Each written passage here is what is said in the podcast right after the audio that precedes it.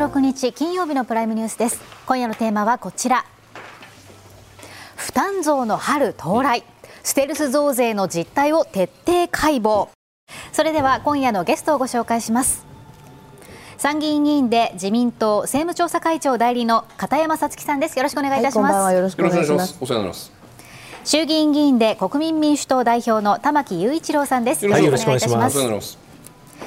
経済評論家の加谷圭一さんです。よろしくお願いいたします。よろしくお願いします。さてガソリン税の上乗せ部分の課税を停止するトリガー条項の凍結解除をめぐり、はい、与党との協議から離脱した国民民主党ですが今週に入って野党との連携にも暗雲が立ち込めてきました。こちらで見ていきます、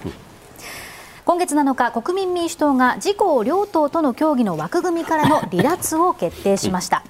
9日立憲民主党の泉代表がトリガー条項の凍結解除の実現に向けて国民民主党に協議を呼びかけました。これに玉木代表も一致できる政党とはぜひ協議をしていきたいと再連携の動きを見せましたが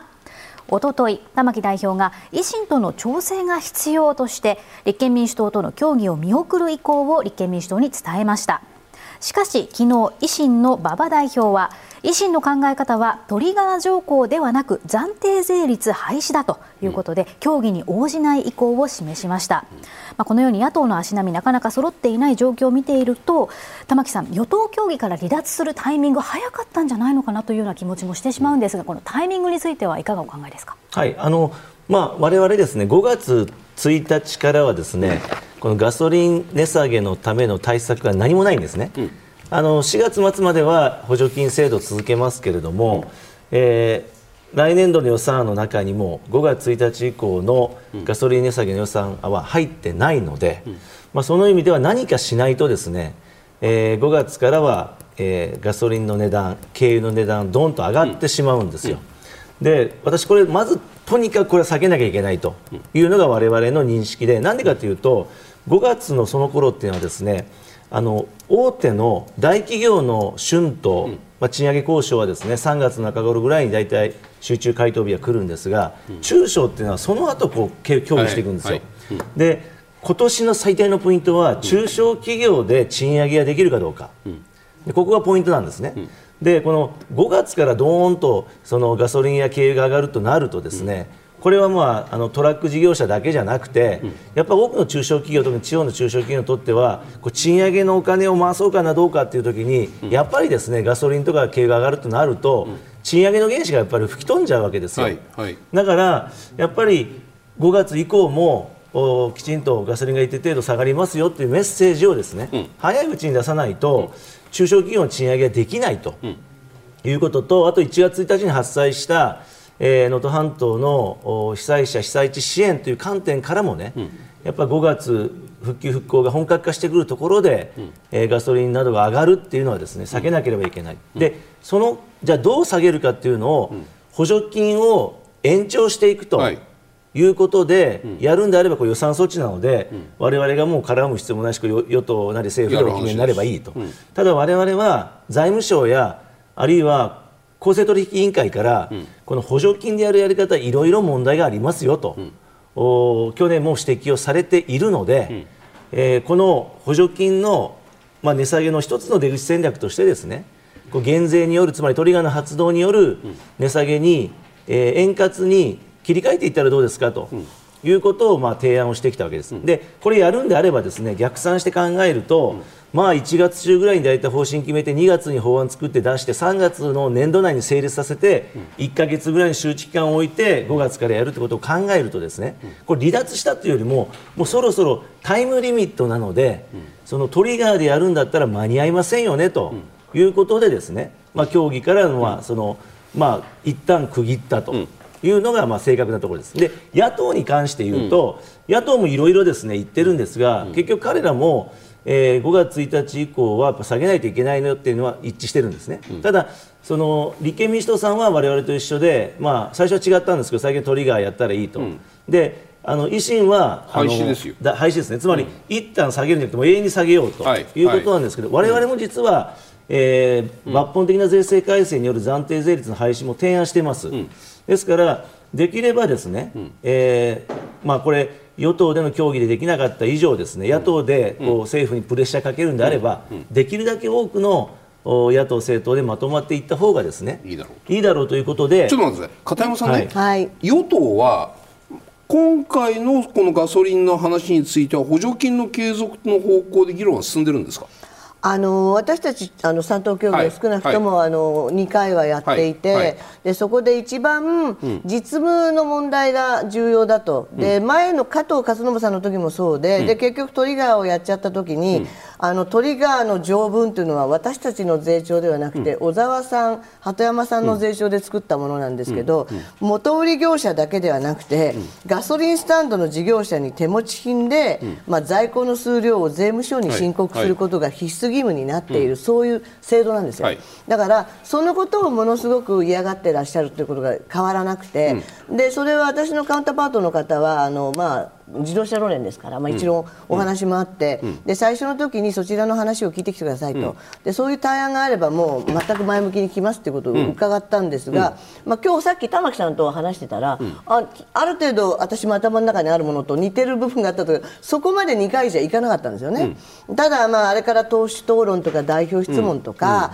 総理との予算委員会テレビ入れとかがあったから、まあ、今こういう状況でもあり、ああいうお言葉なのかなと思って我々はもう賃上げ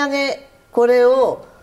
物価高を上回ってやりたいと言ったらそれはもう日本中で一番そう思ってるのはやっぱりそれ政権与党もそう思ってますから、うん、そのためには当然ガソリンが急に上がったらだめで、うん、今、風刺派とかでおそらく5月のまあ、切れるときに急に下がっている可能性の方がずっと低いから、何かやらなきゃだめというところではもう腹は決まっていて、それを、まあ、今、今回2月はこういうお話を玉木さんがおっしゃったけれども、まあ、1回第 3, 3, 3局で張ってるわけですから、与党で話しながらもいつもオープンにして、3月中ぐらいにはその5月をどうするかということは決めなきゃいけないから、まあ、その中にいろんなアイデアがあるねという意味では、まあ、いつもこれ、ね、オープンです。あの、まあ、ちょちょ確認だけ片山さんねだからこの問題の解決策っていうのは補助金の継続か、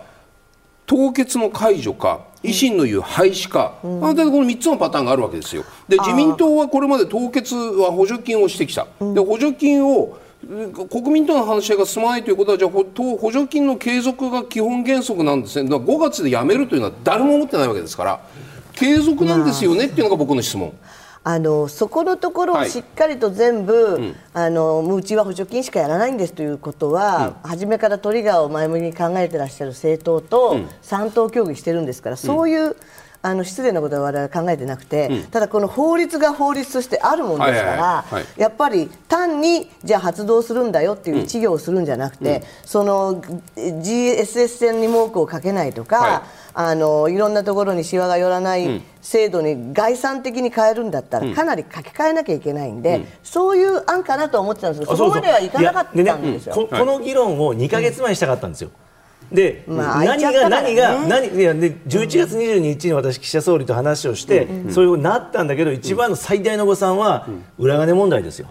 それで党の当事者だった政調会長の萩生田さんが辞められて、いなくなって後任もなかなか決まらなくて、この大事な1か月、2か月をほとんど無意に過ごしてしまってね、いやもう片山さんだって実はもう12月の頭か11月の後に決まってたんですよ。決まってたんです。よ、うん、それが動かせなかったっていうのはねそだからその意味ではやっぱ政治と金の問題って政策を特に難しい政策を前に推進するためにものすごい障害になってます。これトリガーだけじゃなくて憲法改正も。それはごめんなさい。その玉木さんにあえてこう嫌味な感じで聞いちゃうとトリガーがいつまでも動くのがなかなか難しい時に政治と金のものが出てきたのでとりあえずこれで自民党との対決姿勢を出さないといけないっていう党大会も近かったしその意味においてトリガーからとりあえず離脱して何か与党から新しい話が来たらそれはその時その時にまた検討はするけれどもとりあえず当面は政治と金における自民自公との対決姿勢を強く押し出すために協議から離脱したというふうにも見えますよ。あのですね、うん、私自分なりに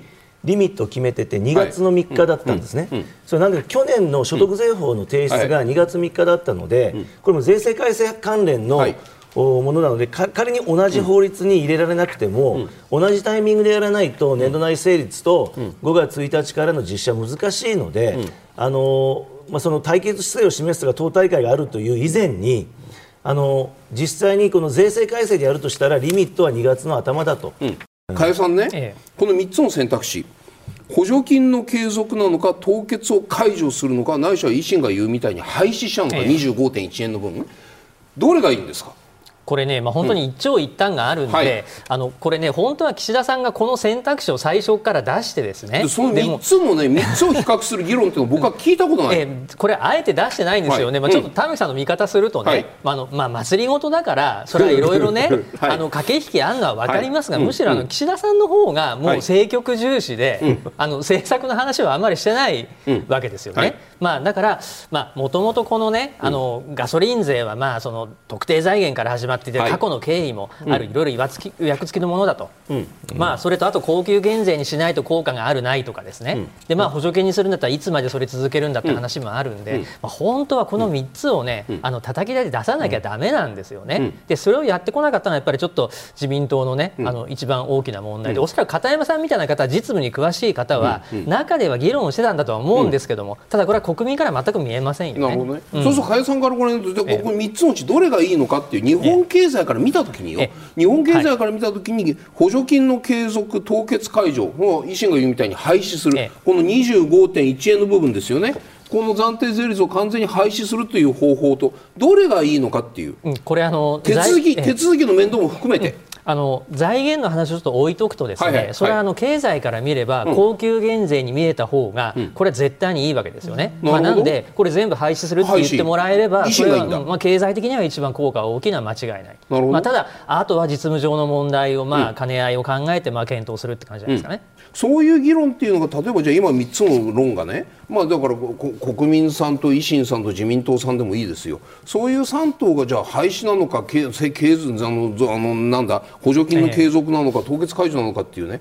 巴戦みたいな形で議論とか行われたら僕らよっぽど分かりやすいの、うん、あと思いますよね。ないよねないですねこれは。これはやっぱり加谷さんからご覧になるとこの国政の停滞っていうのはそこにあるというお感じになあるんりますか、じゃないかなとやっぱり岸田政権ちょっと意図的にそれを避けてるところはかなりあるように見えますし、まあ、あとメディアももうちょっとそういうところは煽った方が良かったですよね。あの我々もこの暫定税率はもともと最初2年間ですよって始めて、それがもう今年で50周年なんですね、でやっぱり当当時はあの道路整備が遅れていたので、はい。はい。贅沢品だった、まあ、自動車ユーザーに皆さんにご負担をお願いして、まあ、非常に急速に道路整備をしようという財源だった、でもただ、もう特定財源って一般財源化されて、もう、ね久しいし、二重課税の問題もあると、だから我々もこれ外したらいいと思うんですよ、でその代わり、事実上、これ、鳥が発動すると、なかなかね、戻らないと思います。でで事実上、私はもうもう永久減税になる、ただ、やっぱりカーボンプライスあのカーボンニュートラルの問題もあるし、はいはいはいこんなあのガソリンをね、それ環境税でまた別途そういうふうに。そう。それで組み込まない石炭石油税入ってるじゃん。で積石税を上げるかですね、それか今度 GX 債の財源として、カーボンプライシングの議論が出てきます、はあの時に石油元利各社やあるいは電力会社に対してですね、輸入者にまあ、炭素付加金のようなものをはいこう議論どうせしなきゃいけないんで、はい。そこの中でですねやっぱり炭素に対して課税していく負荷をかけていくっていう中で、もう一回再整理して、あのもしご負担いただくんだったらそこで整理してですね、あの増収分というか、その減税分も含めて考える、その間は国債でつなげばいいと思うんですよ。ここからは昨年10月からスタートしたインボイス制度について伺っていきます。まずはそもそもの消費税を納める基本的な仕組みを利用室を例にこちらで見ていきたいと思います。この利用室の売上は300万円で消費税は 10%30 万円を顧客から預かっています。一方でシャンプーなどを仕入れ仕入れ先に代金100万円と消費税10万円を支払いました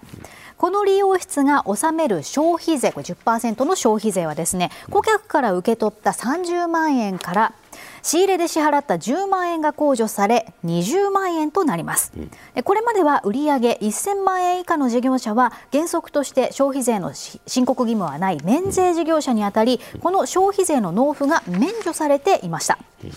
しかし昨年10月から始まったインボイス制度に登録した事業者は消費税を納めなければならなくなりました、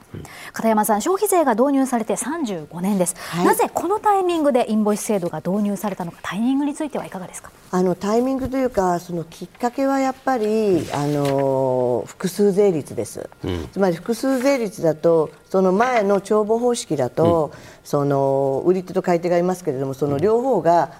8%、まあ、0と8と10ができるわけですから、その各々について別に分けて、あの確認を、まあ、照らし合わせてするっていう制度にはなってないので、あのまさに厳密に課税納税をしようとすると、まあいるんですよ、それでこの消費税導入私思い出があって、加藤和信さんのお父さんの加藤睦月さんはいはい。税調、はい会長、商商委員長の時に大型間接税的なものを入れないと日本も高齢化だからだめだと、まあ、自民党、真面目に考えて直感比率入れ替えるで、であくまでも間接税として、まあ、EU で使っているものを見に行こうということで、フランスに私、留学してたところにみんな来て全部連れてったんですよ、でこのフランスで作った人っていうのはモーリス・ロレさんって言って、昔の酒税局長なんですよ。でそれでフランスではできるインボイスっていうのが、まあ、ヨーロッパ中ではやってるけど、彼は日本はじゃあ、じゅまあ、間接税がほとんど特定のものにしかかかってない国だからしんどいだろうねってその時から言ってたんです、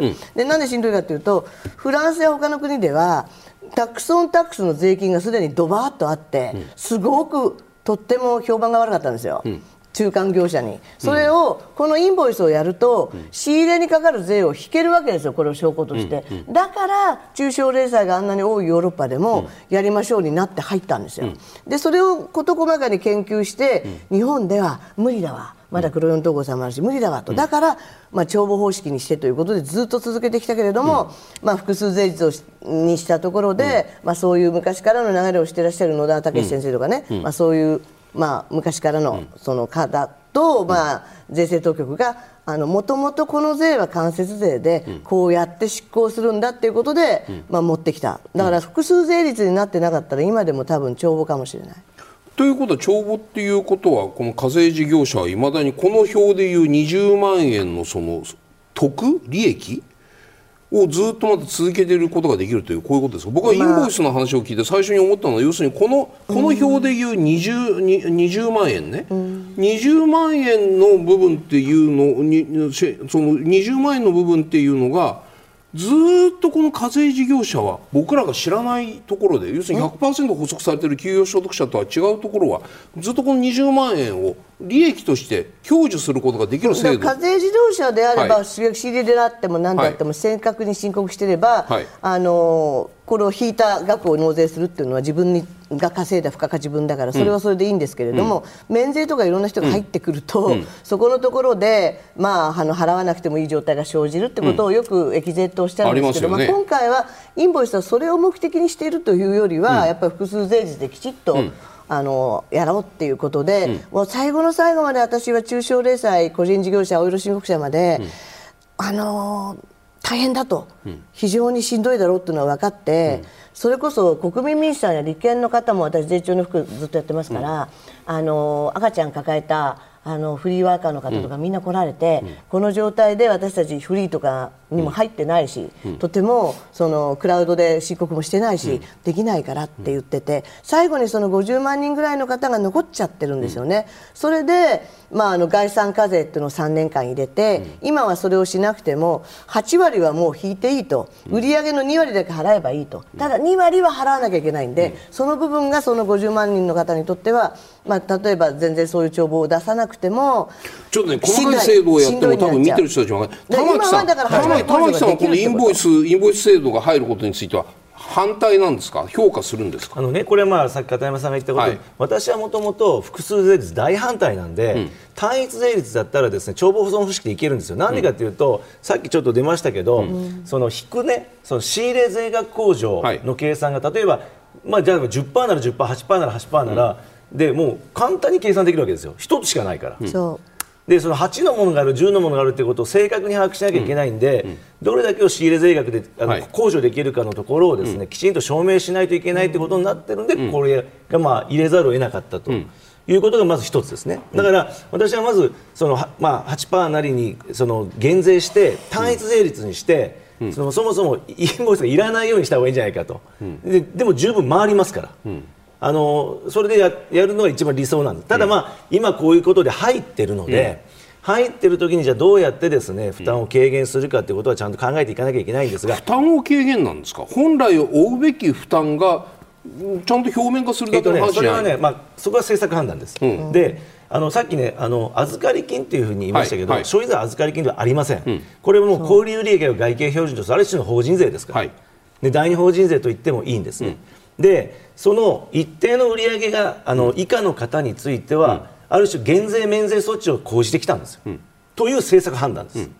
でそれもなくして、みんな、まあ、ある種平等にやりましょうっていうのはまた逆にそういう小規模事業者に対して、課税をしますという政策判断です。まあ確かにあの税税がまで税負担をしますよ。まあ、それ一つのあの今の与党の考え方なんですけど、私はまずタイミングが非常に悪いと。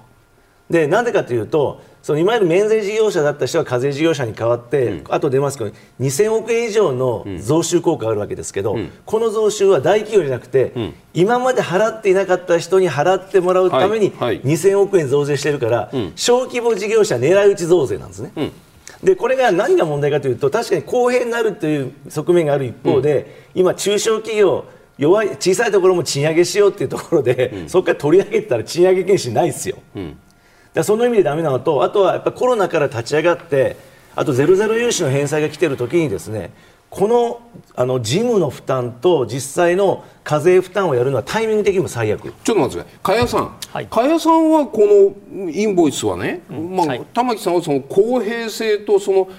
ええ。弱小さなその事業者に対する負担増の部分、両面の部分でいうと負担増のところのダメージが大きいというような説明だと、僕には聞こえる。ええ。加谷さんはどうお気になるんですか？えあのこのタイミングだとはい。確かにそうなると思います、ん。であの消費税は負担は国民がしてますが、納税者は事業者さんですから、はい。はい。はい。あの納税義務があるのは事業者さんなんですよね。であの中小零細の事業者さんは、まあ、経理の手間もあるし、まあ、あの軽減税率が、まあ、この話も当初からありますからね、はい。軽減税率入れるか入れないかは、もし入ったらやっぱりインボイスがないとうまくできないだろうって話があって、まあ、時間をかけてある程度準備してもらってできるようにしましょうという方向性ではあったんですよね。ただやっぱりあの中小零細事業者はまだパソコンも普及してなかったし、まあ、いろいろ大変だというので、まあ、当初3000万が1000万にはなりましたが、まあ、やっぱりそのあー納税しなくてもいいっていう状態を続けているわけですよね。はいでこれねやっぱり俯瞰的に見ると、やっぱり中小零細事業者さんへの支援策をやってるっていう認識でいいと思うんですよ。うんなので、これをやめるかやめないかっていう議論をした方がよくて、あの増税がどうかって話にしちゃうと、ちょっと話がややこしくなります増ね。税という説明とね、支援策の打ち切りというと全然イメージ違いますよ。すから、これやっぱり支援策の打ち切りをするのか、それとも継続するのかというふうに話した方がいいんじゃないでしょうか。そうですね。それはそれはそういう意味で言うとね、加谷さんね、支援策ということであれば、じゃあ支援策としてちゃんと打ち出して、それをもっていくらかかっていて、それその支援策の狙いは何でっていうね。そそれだと事業家じ事業に対すると給付金みたいなコロナの時にあったみたいなものだったらそれは支援策は目的があってよ財産あのよ原資があってやった上で期限が来たら打ち切るっていうね。そのメリハリがあるわけですよ。ええ。これ35年。そうなんですね。35年、黙ってずっと続いてきたということに対して、所得補足率100%の人たちがどう思うのかっていうこの50万人の人たちとその他の人たちとの間の公平性についてはどうお感じになるんですか、これやっぱりねあの、まあ、あのちゃんとね課税事業者になって納めてた方からすると、やっぱりある種不公平感が出る面はあると思うんですよね。であの確かに、ね、玉木さんおっしゃるタイミングは今景気すごく悪いですし、はい。良くないんですが、一方ねあのスマホでね、はい。クラウドで本当に安価に、あの申告書を作ってくれるサービスの今登場してるわけですよ。なるほど。まあ、なんでその IT 支援策なんかとセットにした上で、うセットにしてます。ええまあ、でさらにこれを強化してですね、であの時間をある程度区切って、まあ、それでやっぱりあの最終的には移行してもらうって、まあ、ロードマップをもっとちゃんと示した方がいいんじゃないかなと私は思いますけど。ここからはインボイス制度に対し事業者はどういった懸念を感じているのか検証していきたいと思います、帝国データバンクが1500社を対象に行った意識調査をこちらで見ていきたいと思うんですけれども、事業負担の増加が最も多くて71.5%、社内での理解や連携不足が51%、次いで仕入れ先への対応が50%、50.1%などとなりました。えー加谷さん、これ個人事業主やフリーランスなどで今お仕事されている方がこのインボイスに登録しないことでお仕事が減少したとかっていうそういう実例は今のところ何かお聞きになったことありますか、うん。あのまあ、一部はあるようなんですが、はい。まあ、暫定措置もあるので、あの今のところね、あのものすごくあの致命的な影響が出ているというほどではあのないと思われるんですね。でこれねちょっと皮肉なことなんですけど、うん、そのこのインボイスの制度のあの是非云々の問題ってその中小零細事業者が、うん、要は発注元からすごい叩かれてるっていうね、うん、でそれで余裕がないので、あの負担もあのできないっていうこのね、はい、その発注者の買い叩きの問題も実は裏にあるんですよ。はいはい、まあなんでその、うん、要は発注する側から見るとまあ安くね、うん、あのずっと使い続けられるんだったら、うん、まあもしかすると、あの課税事業者だろうが免税事業者だろうが、あのいいっていう感覚を持ってるかもしれなくて、ちょっと小観光小取引の是正化っていうことと、やっぱり同時並行で進めて、ちゃんと対価は稼いだ上でっていうその環境づくりをしないと、果たしてこれが負担増で大変なのかっていうね、のもちょっとまああのボケてきますよね話がね。情緒的な批判とね、ちゃんと数字に基づいたその批判というかまあ批判ですよ。これがまぜまぜになって大変なんだよっていう話と、どのくらい大変なんだっていうここの部分が。分かんないんですよ。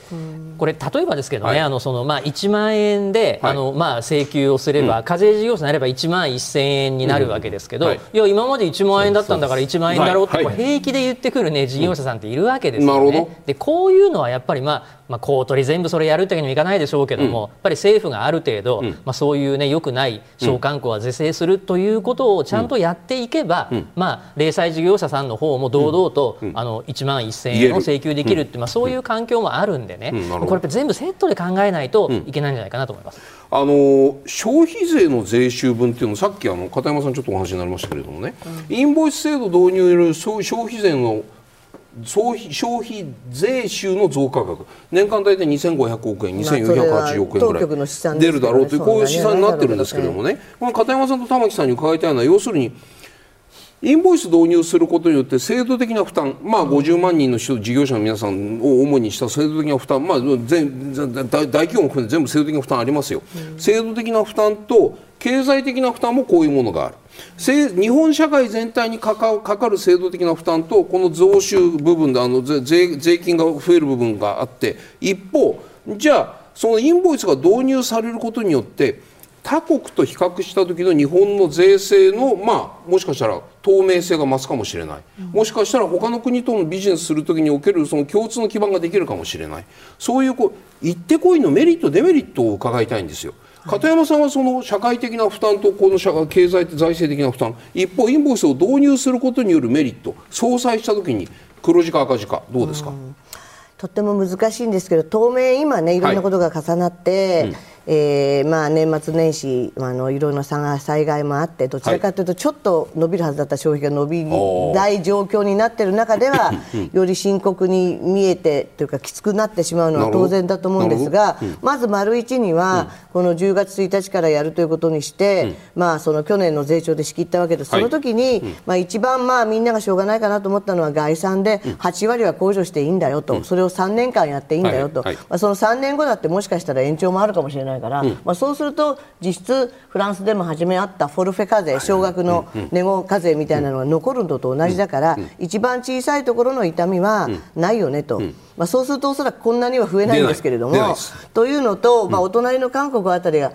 インボイスなだけじゃなくて電子インボイス義務なんですよ。うん。でそれとアメリカは取引してるわけですから、うん、どうなのって話もあるしそれからあの EU 型の指令が出てるところは全部インボイス義務化なので,、で当然そのそことの取引も膨大ですから、まあ、アメリカは sales tax は違うけど、欧州型は全部そうなので、まあ、そういう意味での共通化という意味でのメリットはあるかとは思いますね。玉木さん、いかがですか、行ってこいで、プラスですか、マイナスですか、今回のインボイスの導入っていうのは。インボイス入れたあんまメリットを感じられないですよね。あいやあの課税当局から見たらすごいメリットありますよ。だっていやいや当局の話じゃなくて当局いやだから当局はそれはメリットあるでしょこれだけ。国民から見た時、はいはい、国民から見たら税は安い方がいいので。なるほど。メリットないですよ。なるほど。それは例えば、ただね、ただこうやってまあ社会保障のお金も必要だ、いろんなことを言ってる中で、このこういう負担を、特に今回もある種中小零細あるいはあの小規模事業者個人事業主に狙い撃ちした増税をしたっていうのはなかなか珍しいケースですよ。逆やっぱりそこ僕っちゃう。狙い撃ち増税っていう言い方が正しいですか？減税をやめたんですから。なるほど。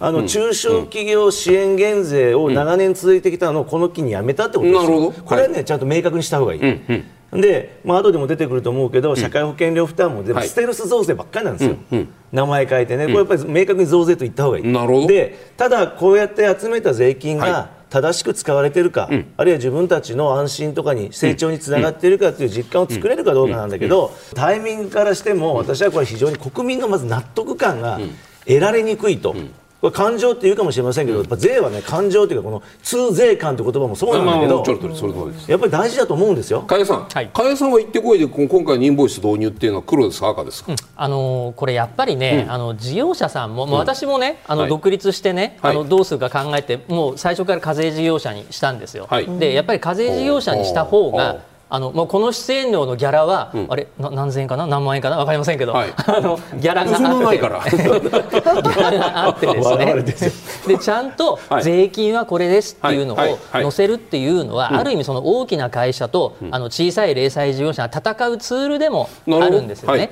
だからやっぱり透明性がちゃんとあって、うん。あの対価はいくらですの示せた方がやっぱりね、トータルではいいと思います、うん。ただ現実問題、1000万円以下の今事業者なんはい。て本当に苦しいんですよね、まあ、なので、その支援をどこまで継続するかっていう議論は私は必要だと思います、ただ一方最終的にはね、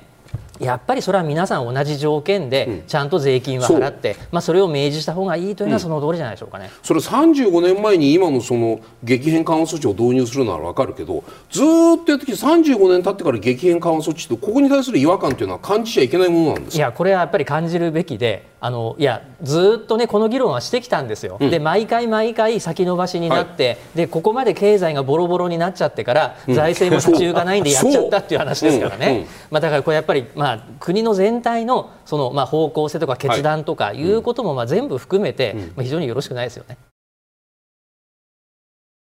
ここからは少子化対策の財源として医療保険に上乗せして徴収する政府の方針について伺います。おととい加藤子ども政策担当大臣は子ども子育て支援金の財源についてこちら。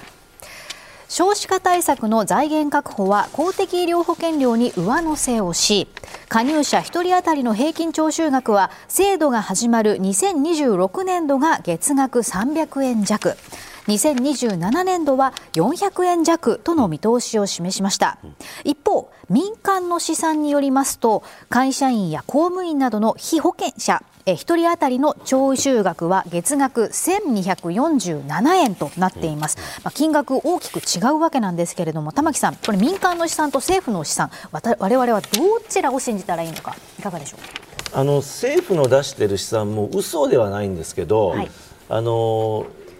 まあ、正確じゃないっていうかあまり意味のない数字だと私は思うんですね。どういうことですか？例えばですねあのすごく分かりやすく言うとタバコ税を増税しましたと、はい。はい。でその増税分をですね、に日本人口の赤ちゃんから、あのお年寄りまでタバコ吸わない人も含めて1億2000万人で割ると、国民1人当たりの負担は出てきますよね、でそれが例えば何十円ですと、出てもそのタバコ吸わない人関係ないんですよ。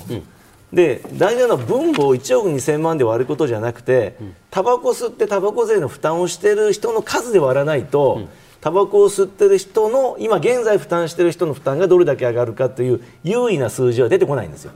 でこの300円にしても400円にも500円にしてもですねそういうこうそのあのとにかく全国民で割って出してるんですけど、あの大事なことはですね今健康保険料を負担している、まあ、被保険者ですね、それがその一体、まあ、どれだけ増えるのかと。でこれは実は保険者ごとじゃあ入っているのが中小企業の協会憲法だったり、大企業入っている組合憲法だったり、市町村国法だったりですね。さまざま保険者によってまたその中の加入者の所得によってもですね、違うので、あのやっぱりこういうご負担を、あのお願いすることになるんですよということをですね、えきちんと正確に出すということが大事なので、この1億2000万で割ってこうですよと、で多分これはあの事業主負担も除いた数字だと思うんですけど、はい。ちょっとねそのまずだから計算根拠も出してほしいし、少な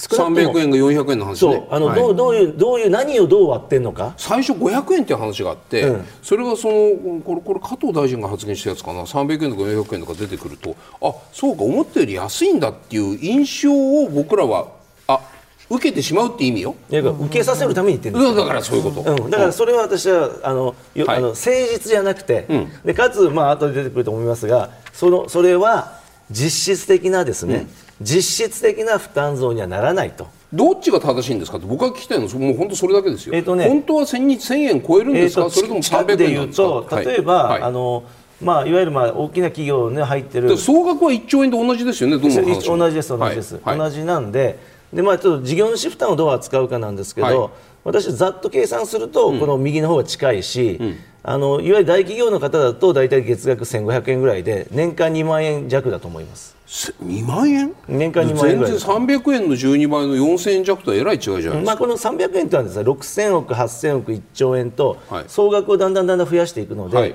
それに応じてやってるんですけど、だからそういう意味では300、400、500っていうのはその意味で合ってるんです、ただ300も400も500も1億2000とかそれで割ってるんであんまり意味のない数字なんで、右の方をより正確に出していくことが大事だと思いますね。右の方をより正確に出していくっていうのは要するに保険者まあ、はい。要するに入ってる保険に社会保険のシステムによって金額が全然違う。しかもそれも所得によっても変わっていきますよと、その意味で自分のうんなんていうの追加額、上乗せ額というのはこんな300、400で収まるケースじゃない人がたくさんいますよっていうことをまず理解するべきです。そうです。でプラス、はい。そのこういうことをやってもですね、はい。えー賃金が上がり所得が増えることによって、分母も増えるので、分子である社会保険料が増えても国民負担率は変わりそのま話ねまずせんよと。別め後で必ず伺います。片山さんここまでのはい、まずあの政府・与党ですから正確に説明させていただくと、はい。はい。この500円をどうやって作ったかを作った人が今日持ってきましたけれども、はまず1兆円を、まあ、その何らかのそのきちっとした、はい。あの根拠ある財源というんですか？財源、安定財源はい。で賄いたいという考えに立って、であの組合憲法それから協会憲法という労使が両方負担する保険が、はい。それに入っている人は約6000万人いるんですね、でそうすると労使だからそこは2倍にして、まあ、1.2億人と、でそれにもともとのそうじゃない保険に入っている人これは、まあ、その支払っている人だけじゃなくて加入者全部ですね、はい。でそれを全部足すと約1.8億人と計算してはこれがいいか悪いかじゃなくて1.8億人と計算して、はいはい。はい1兆円をそれで割ってかつ12か月で割くと467円かなんかなんですよ。それが最初の500円の根拠。そうです、はいそれが500円で2028年度には1兆円必要だからそうなって前が低くなるということがまずあって、ですから、それで日本総研の西澤さんという方が試算してらっしゃるのをなんか政府が聞いたらしいんですけれども、まあ、そのことによればですよ、彼らが言うことによれば、はい。あの西澤さんはその労使両方を足しているので、当然500のところは1000になるし、それからここから先ですけれども、あの普通の憲法、協会憲法、組合憲法はい。まあ、大体その標準報酬額にかかるんですけれども、それで一番高い報酬の上限というのがあるんですよ、大金持ちにも、それが百何十万円かで、そのパターンの人だと、確かに月に何千円とか。まあ、要するにその10倍ぐらいの人が出てきますよ。でそれはつまりその標準報酬のその保険料のところにはい一定の割合をかけるっていう制度で書いてありますから、そうするとどうしても標準報酬の高い年収の高い人が、まあ、例えば100万円の人に1%かけたのとその全然違うじゃないですか。月収が20万円の人と、はい。というような差が出るのでものすごくこうあのお金持ちにとってはあ割と負担がいくなっていう制度になっているんで、あの逆進的ではないんですよ。それであの基礎年金だけの方だとかいう方は、まあ、計算法によるけれども月数十円とか100円ない人もいなるという。でそれを早く国民の皆様に分かっていただけるように出せってことを我々、えー党内の成長でも言いましたし、自公の予席でも出てました、でそれはそうじゃないとリアルじゃないんで、はい。保保険制度って我が国国民皆保険を誇ってますが全部何本かの制度で違うので、違うのとこのパターンだとそうだよっていうのを言わないと、まあ正直じゃない。で今申し上げたようなばらつきが当然出てきます。この話も加谷さん。はいまずね、ええ。その保険料に上乗せすることの是非論とか負担増にならないという政府側の説明についてはこの後、うんまあまあしっかり聞くから、はい。はい。はい。だけどまずこの数字、何を信じたらいいんですか、これ少なくともねやっぱはい。りそのもう国保の方とね大企業のあの組合の方とねこれ全然環境が違うんで、まずはちょっと保険の種類ごとにまあ大体いくらのこれ最低限出さなきゃだめですよね。であとね最近ねまあこまあ最近なんですけど、はい。このまあ、岸田政権が特にそうかな、なんかあの数字の出し方がね、本当にあの全く根拠もわからないっていうケースが多いんですよ、で一昔前はね、なんとなくこういうこうだなって推測できる根拠ぐらいは出してたんですけど、最近本当に分かんなくてあのテレビに呼ばれて、あの加谷さんこれはどういう理屈でできてるんですかっていや本当に分かんないですっていうことがねあったりするぐらいで これはちょっとね透明性としていかがなものかというのがあるのでこの500円が出てきて誰もね根拠がすぐに分からないっていうのはこれは問題だと思いますよね。なるほど。悪意を持ってか受け止めると数字を小さく見せるために1億円を1億8000万で割ったみたいにあ1兆円か。8000万で割ったみたいに見えちゃうんですけど片山さん、このいい1兆円を1.8億で割ることについてはご自身納得されてるんですか？あの私はこの子ども政策大変、はい。そのどこまでやるべきか、はい。なかなかいくらやっても、はい。うんあの今、史上最低に近い出生率ですよね、1.26ですから、まあ、これが少しでも改善して、はい。あの子育てする希望が育てあの叶うようにする国っていうのは本当に一番重要な政策で,、で今回盛り込まれている内容は、まあ、この範囲でやれるなら悪くはないと思うんですよ、5万円、5万円とか、はいはいはい。高校生までとか、それから大学も3年、そういうことをやるためにこのお金が必要だということは、本当にこの国会を通して、あのこれ通していただかないとそれ配れなくなるのうん。で、ぜひお願いしたいんですけれども、この負担金のところで、言い方としてね、まあ、その負担金が支援金という形ですが、あるわけだから、でみんなで分かち合って、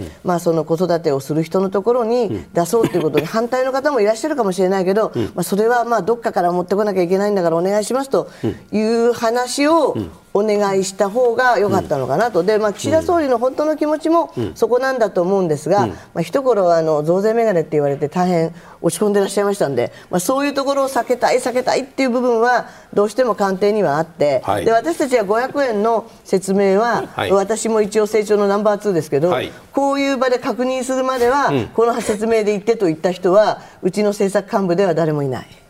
国債子ども子ども国債みたいな国債は出せない出せないとか出さない。財務省と向き合いかもしれません。僕はよく分かんない。つなぎ国債は出してるんですよ。ででしかも増税もしゃらやらない、まあ、それは増税メガネと言われたくない、そうすると、じゃあこういう支援金という、まあ、先ほどまさに言うんだステルス増税のような形になってしまうのかなっていう、この政治的なメカニズムはどうご覧になる？うん。あの私はね、こうはい。いろいろな財源調達のあり方はいろんな考え方があっていいと思うんですけど、正直に言うことだと思うんですよ。でやっぱりその例えば本当は多分あの自民党としては消費税が一番これ多分理論的にも適切だと思うんですけどただそれをできない。社会保障ね、うん。まあ、増税メガネが嫌だったということもあると思いますけど、でも社会保険料を上げるっていうこともですね、あのまあ、これちょっとああるかもしれませんけど今そのお支払いいただいている現役世代の健康保険料の実は半分ぐらいはですね、自分たちの病気と怪我に使われてなくて、後期高齢者あ医ちょっと待って、こちらにありますね。ちょっと説明します。こちらの図を先にじゃあ。図を見ないと分からはい。ないと図を見思う。ないと分かんない。こちらはですね社会保険料の収入と支出を示した図になるんですけれども、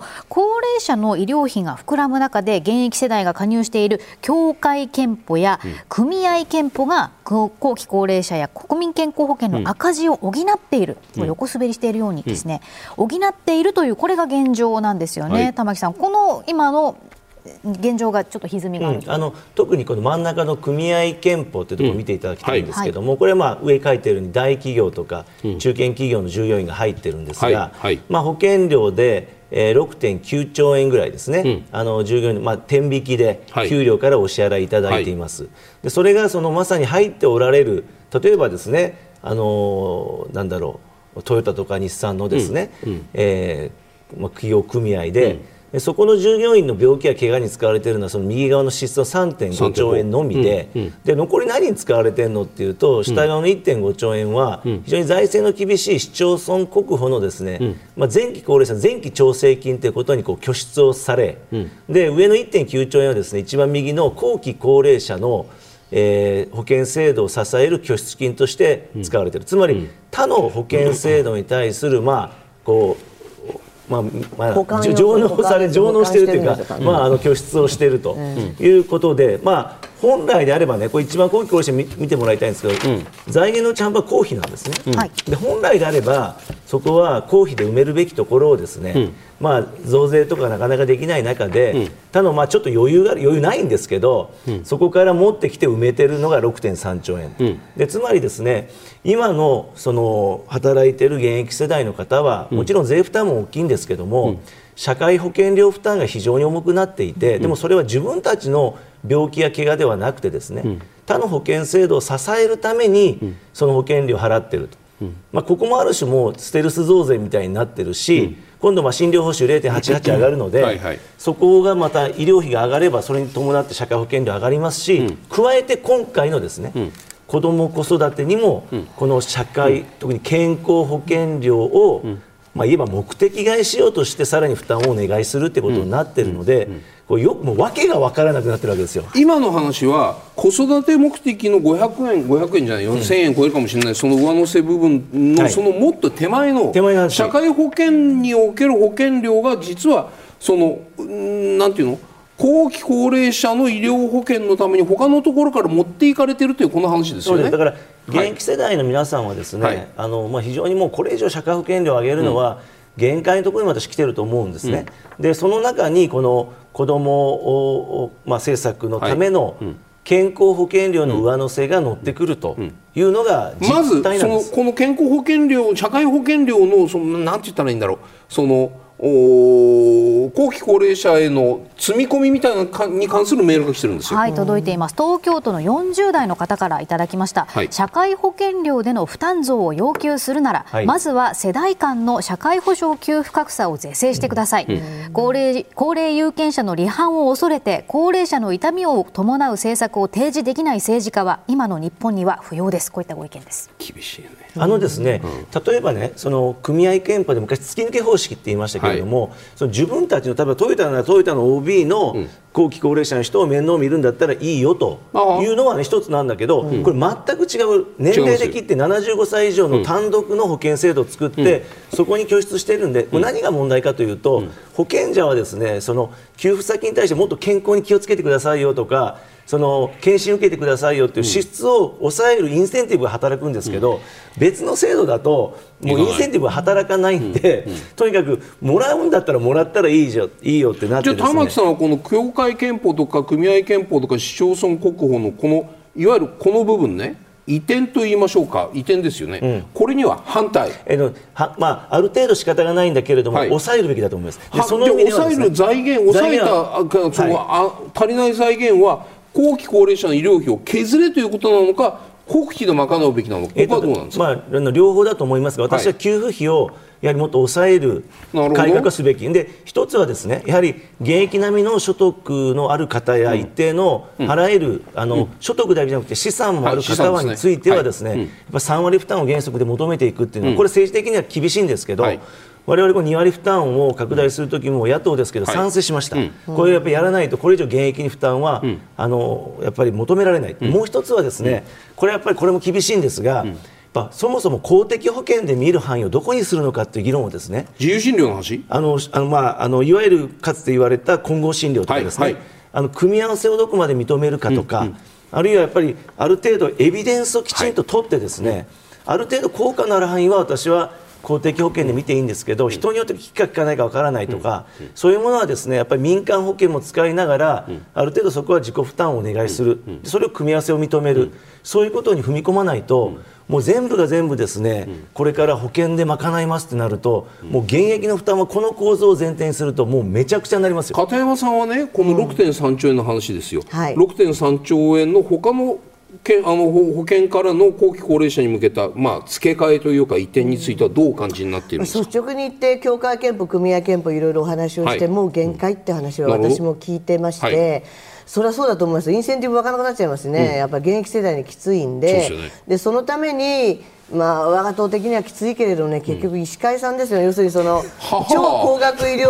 費まで全はい。部保険の中に入って、ユーザーははい。75歳以上が非常に多くて、まあ、ほとんどオーダーメイド医療になっちゃってる部分は出さないと、でそれをだからもう、協会憲法や組合憲法の、まあ、そういう責任ある方々が、ないないですけどねって言ってくるように、もう去年ぐらいからなってますよね。なるほど。だからそこは今お話聞いて非常に近いので、なかなか野党さんってそういうところを言ってくださらないから、国民民主党うちは言ってます。いやだからそこはね苦しっかり話をしてね。野党はそれは限ね。界限界ですよこれは。はあ。でそれは民間保険を入れて、その民間保険にせっかくその補い効果があるわけだから、はい。まあ、そこの部分を税額で見てあげるげるとかなんとかしてね、なんとか移さないとこれねこれ以片上にな山さんにぜってくるとひお願い無理かな。したい。のは、やっぱり医療こそ DX 化進めるべきだと思うんですね。で単にレセ本当ですね。レセプトだけじゃなくて、どういう診療、あの毎日たくさんの人のですね、診療データが集まってきて、はっきり薬についても効いたか効かないかっていうのは、そのデータの分析をきちんとやればいいんです。ですね。どうしても何を保険に入れるか入れないかはですね非常にこうなんていうかな心情的にも難しくなるので、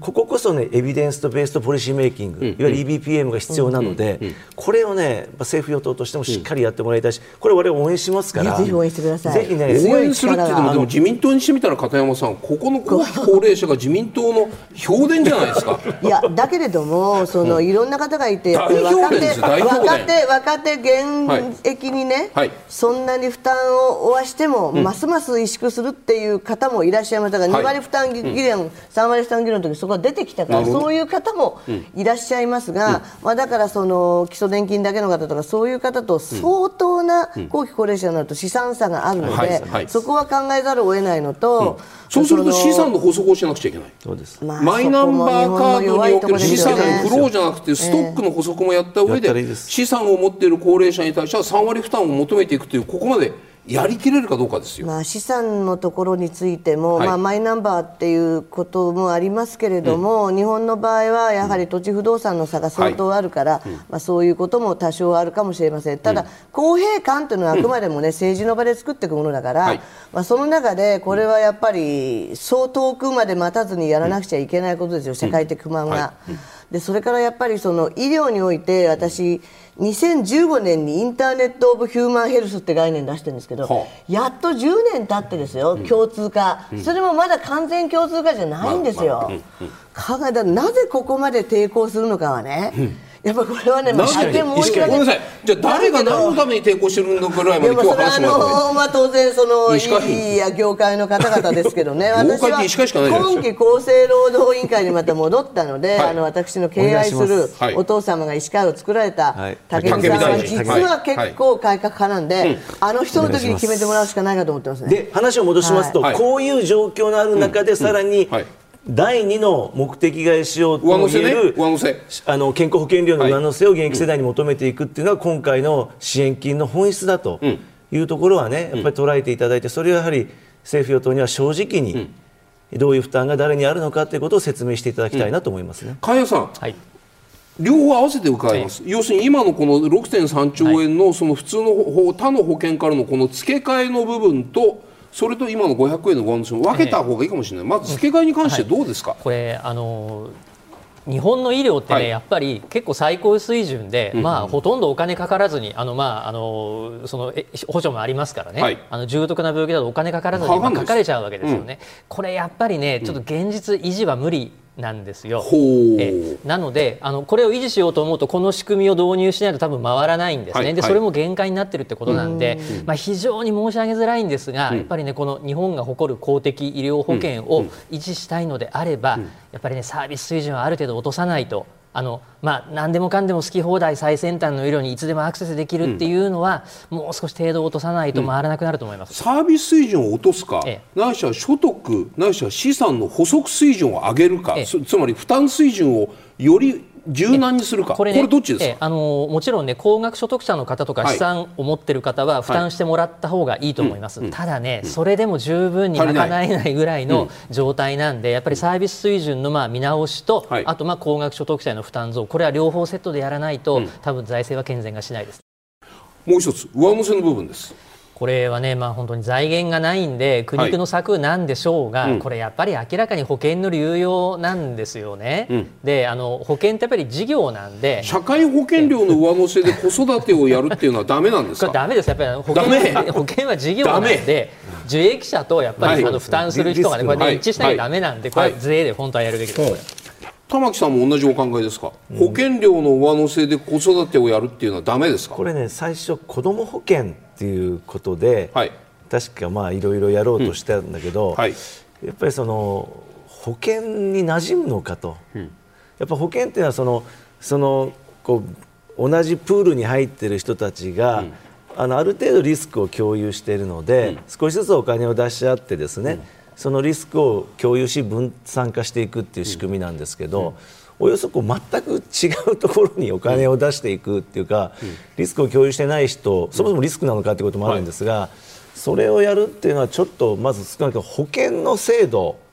保険の原理ではないですよね。保険の原理って何ですか？その要要するに利害関係者がお互いこう可能性リスクを抱える人たちがみんな集まってお金を出し合って何かあった時のためにその人に集中的にお金を使うそうです。そういうこと例えばですよね。そういうことです、はい。みんな怪我の、はい。あるいははい。病気のリスクを負っているので、そういう人たちが少しずつお金を出し合って、じゃあまあ不幸にも大きな病気をした人に少しずつ集めたお金を集中して、それみんなにそのリスクがあるから、はい。そうやろうっていうのが保険なんですけど、例えば子供が生まれて経済的負担が生じるっていうのは、まあ、あえてリスクと呼べばですよ、はい。じゃあ子供のいない人とか、高齢者とか、あるいは全くそうじゃないね、人とかも含めてそのある種のリスクということを共有しない人にも負担を求めるっていうんであれば、それはですね税なんですね。片山さんこの話はいかがですか？その保険の理念と子育て支援金の上乗せっていうのはこれはおかしいんだ。理屈上成立しないというご指摘だと思います。まあだから保険というのが先ほどお示しになられはい。た後期高齢者医療のあの財源ストラクチャーがはい保険なのかというともうほとんど財政措置を棒グラフにしただけといそう気もしますのであのそこの時点でもうすでにどうかなっていうのはありますが。そもそも論ですよそれは。そもそも論であの3党合意でですねはいはいはい。あのまだ民主党だった時代にはいはい3党合意でまあ4経費ではい。あの子供とか将来のためにというものを入れた。はい。まあそこが大きな一つの転換点だったわけですよね、完全に今まではそれは、まあ、そう明確ではなかったわけだけど、え要件であの時点ではですね、社会保障4経費と呼んでいて、社会保障社会保4経費。険じゃなくて保障、だから消費税を子ども子育てにも当てる、それは税の議論だったそうだからそこは税の議論だったんだけれども、まあ、結局その後やってきて、まあ、8%、10%で大変苦労して、まあ、時期を2回延ばして、まあ、安倍総理は消費税大嫌いだったけど結局在日中に2回上げたわけですけれども、上げましでそれでだいぶ景気に対する反応もあったことも分かって、なかなかもう無理だなっていうところで、まあ、菅さん、岸田さんと来てる中で、じゃあ財務省から財源を出せと言われたときに、まあ、税でなければ保険料しかないので最初は子ども保険というのも考えにお考えになったかもしれませんけれども、まあ、既存の枠組みの中で、まさに全世代型補いということで、まあ、そこに、まあ、既存の徴収システムがもうあるから、まあ、むしろ徴収システムの合理化という意味で、まあ、効率化という意味で乗っかったということで、分かりやすいかといったら分かりにくいかもしれませんが、繰り返し申し上げますけれども、考え方としてねじゃあ国債でつないでいくって考えもあるけれども、はい。一部はとにかく社会の助け合いで出したいという政策理論を取るんであれば、そのやり方の一つとしてこういうものもあるなっていう、まあ、そういう考えで説明していくしかないのかなと。さてここまで少子化対策の財源として医療保険に上乗せする子育て支援金の課題と国民負担の在り方について伺ってきました。ここからは経済の好循環を生み出すために必要な賃上げについて伺っていきたいと思います。まずは実質賃金についてこちらのグラフを見ていきたいんですけれども厚生労働省によりますと2023年の実質賃金こちらですね。前年比2.5%減ということで2年連続で減少しております。片山さん物価上昇に賃金の伸び追いついていないというこの状態はどうご覧になりまいすか？や今ねとても苦しいところなんですよ、まあ、ただでも苦しいところ歯を食いしばって、ちょうど今給食の改定時にねお豆腐屋さんからかかってきたんですけどね8%を要求したら京都市では8%は高いと言われたとか。それでも岸田政権はそこだけはもう本当に厳格にコミットして、あの原料物価あのエネルギー当たってる部分をちゃんと転嫁してと、でその分当然労賃が上がらなきゃしょうがないからって、まあ、そこをきちっとやりながらやはり今年の春闘に向けて、あの労使ともに期待が、まあ、労の方は期待ですけど市の方がかなり前広に出してるでしょう、でそれはすごくいいことでここでやりきると、まあ、5とか7とか言ってるところもありますからね、であの熊本現象だけじゃなくて北海道のラピダス現象も出てきてるので、はいはい地域がはい。周辺の他の産業を引っ張って、人手不足がそれもあるもんで、はい。あ確保をするためにはこれだっていう流れはできてるんで,、でとにかく今年の春闘でこれを抜けないと。はい。玉木さんいかがですか？民間労組の声もよくお聞きになってると思いますけれどもここここの春闘どう見てるんですか？物価上昇を追い抜くの？あの2年前から、はい。あの3つの4を達成する経済政策をやるべきだってことをずっと言ってきて、それはあの名目賃金上昇率4%、はい。はい。で名目の GDP 成長率4%と、日経平均株価4万円。なるほど。でこれを達成するときは税収もですね、70兆円から80兆円になるだろうということで、まあ、そういう政策を金融政策、財政政策やるべきだ、逆に言うと、その目標を達成するまではあまり金融政策を引き締めたり、その財政政策を緊縮にしたりするべきではないということを申し上げたんですが、2年経ってだんだん近づいてきてるんですね。でやっぱり私、日本経済の最大の課題は30年賃金が上がらなかったこと、もっと正確に言うと上がる環境に上げられる環境になかったことがまあ問題だというふうに思っていて、それを変えられる実はあの次のステージに新しいステージに行ける、もう最初で最後のチャンスかなとぐらい思ってるんですね。で去年は連合の調べで3.58、はい。まあ、大企業は3.99でしたけども、これがですね今年持続するか、で加えてこれが中小企業や、はい。非正規の方にも波及するかっていうところがですね、やっぱりポイント、これマインド変わるので、そのよく金融政策でですね、その期待に働きかけるみたいなことを言いますけども、その国民が賃金ってこの国で働けば賃金が上がるんだという期待をですね、形成できるかどうかっていうのが、今後の日本経済や経済政策にとっても極めて重要だと思っているので、今年ほど重要な春闘はないし、その春闘の結果を一番注目しているのが上田総裁ですよ、日銀総裁。うん。はい。あのね、この労使の交渉がこれほど日本経済せ日本の経済政策特に金融政策に影響を与えた時はなかったと思うんですよね。だから本当にそういう意味では労使今まあ経団連も含めてやろうとしてます。で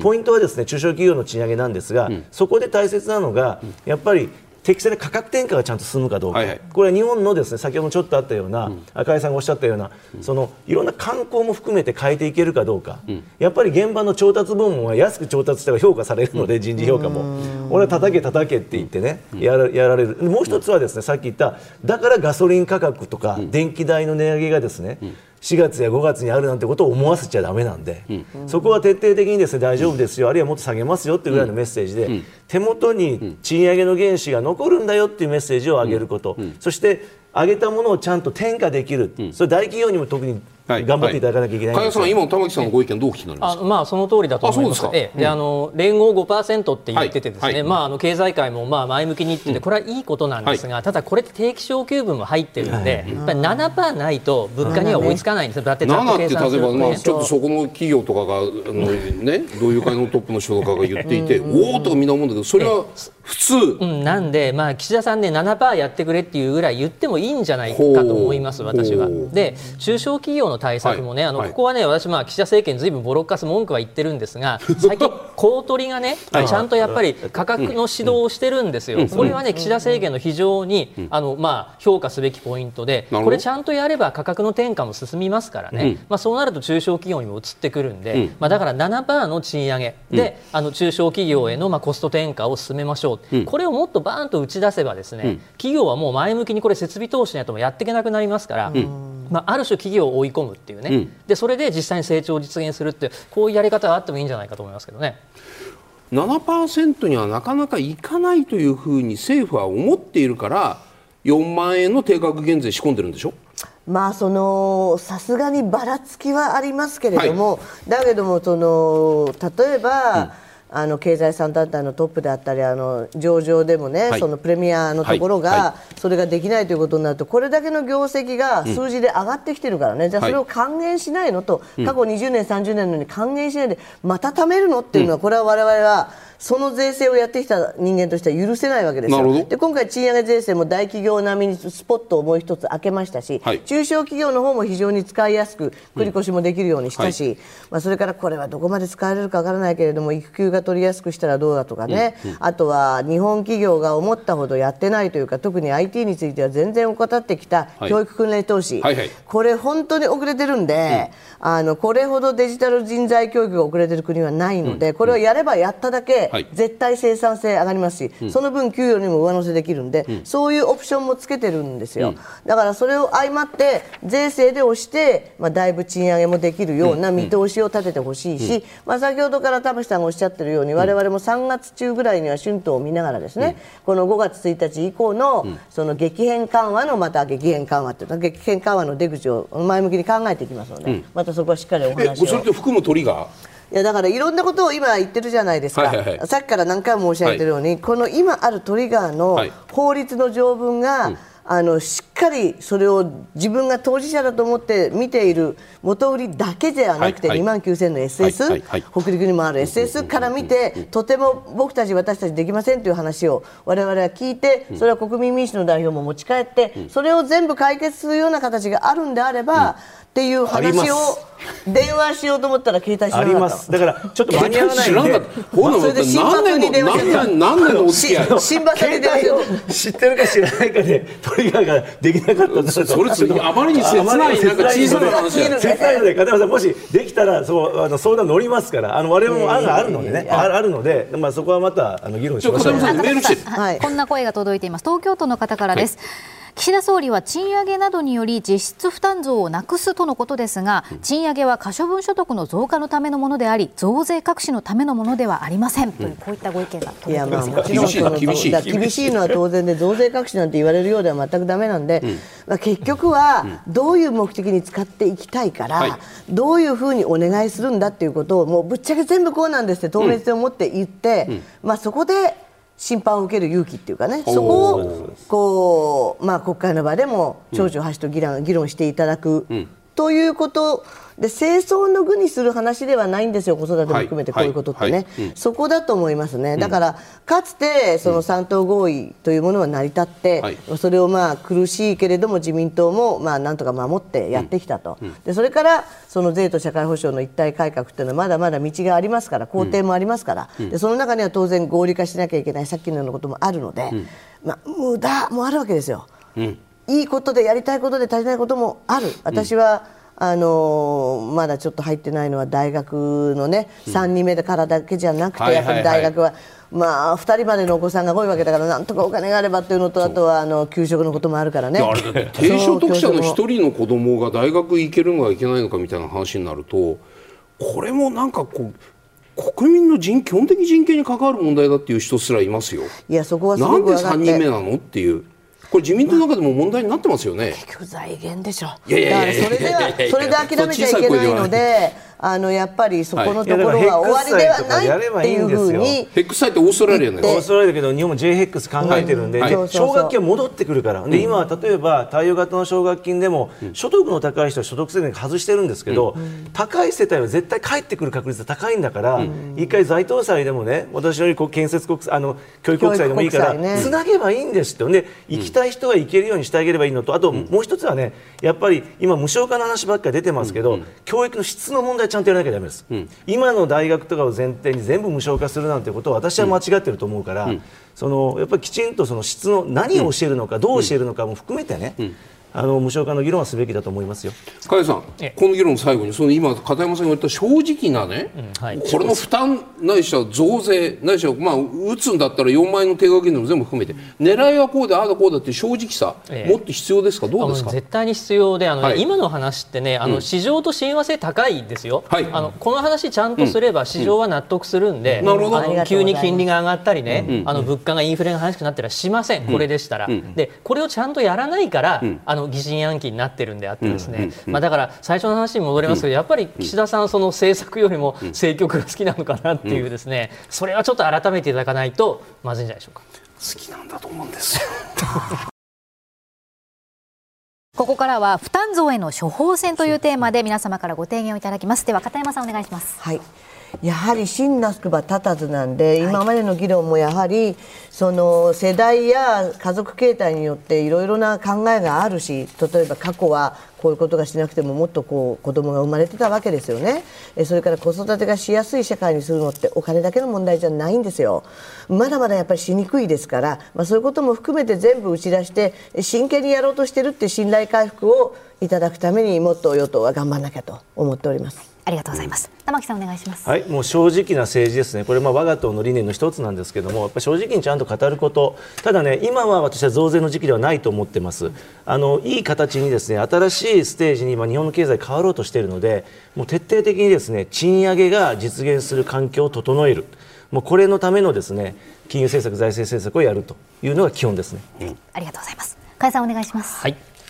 まあ、成長あるのみということであのこれ打ち出の小説はありませんからあのやっぱり財源は絶対確保しなきゃいけないんですね。でそれを最も効果的に実現できるのはやっぱりそれは経済成長なんで、まあ、その議論をあまりにもしなさすぎた30年でしたから、まあ、最後のチャンスではないでしょうか。ありがとうございます。